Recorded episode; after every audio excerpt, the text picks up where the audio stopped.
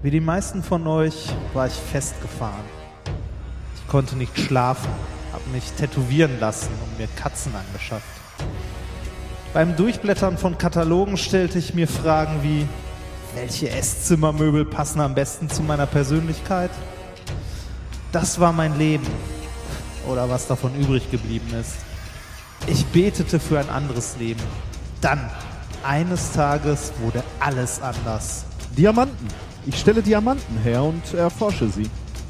So habe ich Dr. Nicholas Wörl kennengelernt. Na komm, ändere dein Leben. Schluss mit der Lethargie. Schreib bei mir deine Doktorarbeit. Such dir dafür ein Thema, bevor mich der Mut verlässt. Lies zum Einstieg ein paar Paper und lass uns drüber reden.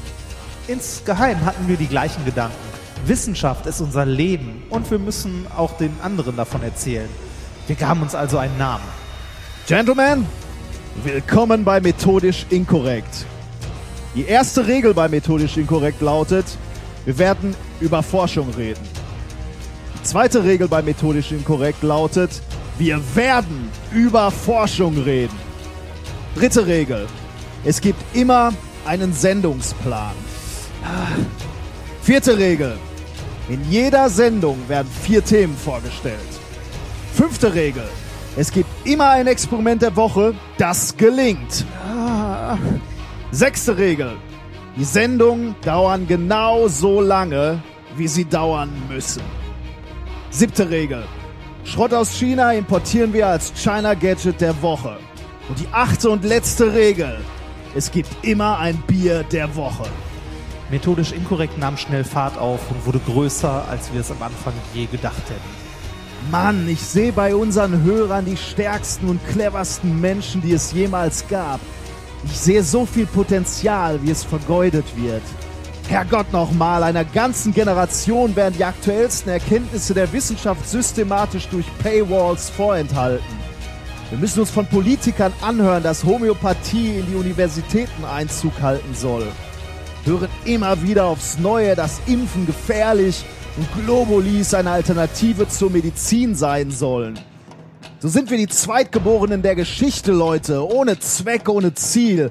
Wir haben keinen großen Krieg, keine große Depression. Unser großer Krieg ist ein wissenschaftlicher.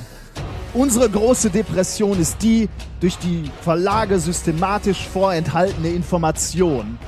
Wir wurden aufgezogen im Glauben, dass Naturwissenschaften langweilig und kaum verständlich seien, dass sie der studierten High Society vorbehalten seien. Ist sie aber nicht. Und das wird uns langsam klar und wir sind kurz, ganz kurz vorm Ausrasten.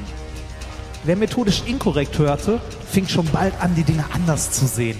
Das System Uni wurde transparenter, Wissenschaft wurde plötzlich verständlich und durch Paywalls geblockte Informationen wurden den Hörern zugänglich gemacht.